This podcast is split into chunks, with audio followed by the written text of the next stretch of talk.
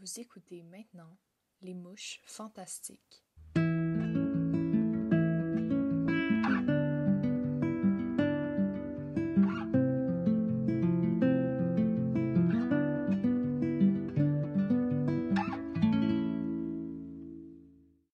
Épisode 4 Mathis et Charles Charlotte.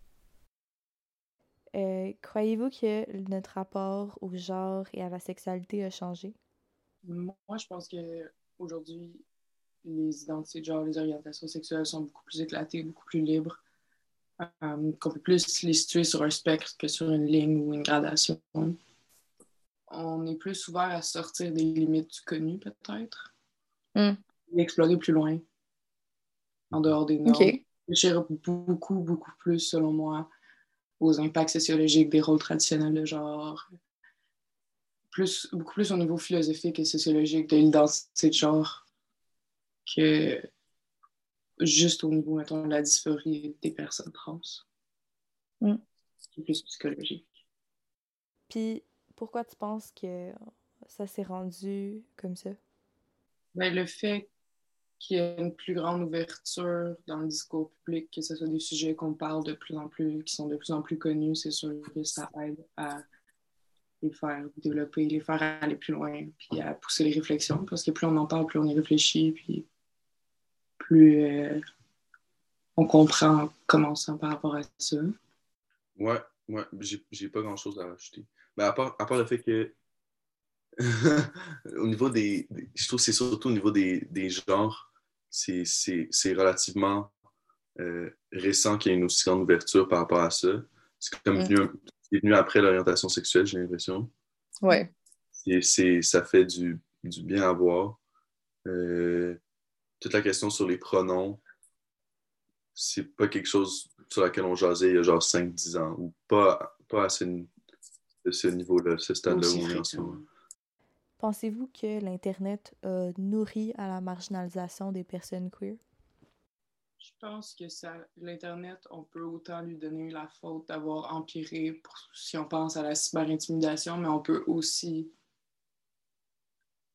euh, lui attribuer d'avoir permis à certaines personnes de trouver des safe. Je pense que ça peut être autant positif que négatif, que les expériences sont très différentes par rapport à ça. C'est ça.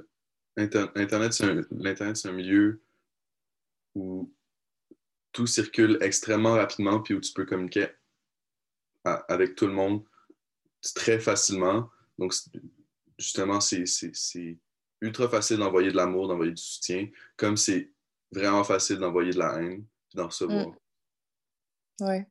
Puis euh, le fait que, mettons, tu n'as pas grandi à, Montréal, donc il n'y avait pas vraiment genre un, endroit physique.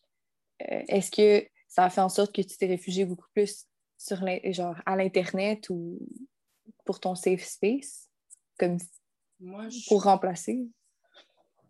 pas dans mon cheminement vers mon orientation sexuelle, mais dans mon cheminement vers mon identité de genre, oui. Parce que, mettons, ma famille est très ouverte au niveau des orientations sexuelles, mais l'identité de genre, c'est pas quelque chose qui est discuté, c'est pas quelque chose qui est ouvert.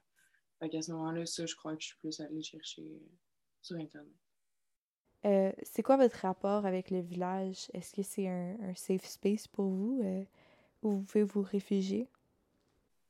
Moi, je pense que même si personnellement, j'en ai pas eu besoin, il y a plusieurs personnes que c'est le seul safe space auquel ils ont accès parce qu'ils sont dans des familles moins ouvertes.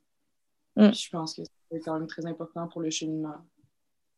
Moi, j'ai, je suis quand même déjà allée marcher une couple de fois dans le quartier toute seule, juste pour le fun, de voir du monde qui me ressemble. Ouais. Ben, depuis que je- en fait, depuis que je suis jeune, je vois le quartier comme un peu une, une, une- une relique des luttes, des luttes euh, LGBT plus qu'un un endroit où, en fait, c'est- très récent que, que je sais qu'il y a encore certaines activités, même si ça, ça, ça fait un peu dur. là. Mais comme, c'est ça, j'ai tou- je l'ai toujours vu comme un endroit où les gens allaient pour. Puis je pense aussi que dans le village, pour les hommes homosex- homosexuels, c'est une culture très, très ancrée dans les one night ou les relations sexuelles sans attache. Qui ça, ça peut amener des trucs toxiques parce que je connais beaucoup d'hommes gays bisexuels qui ont de la difficulté à se trouver une relation sérieuse avec un autre homme parce que la culture est tellement ancrée là-dedans. C'est vrai que toutes les installations du village doivent sûrement perpétuer à ça. Est-ce que vous pensez que le village a toujours raison d'exister?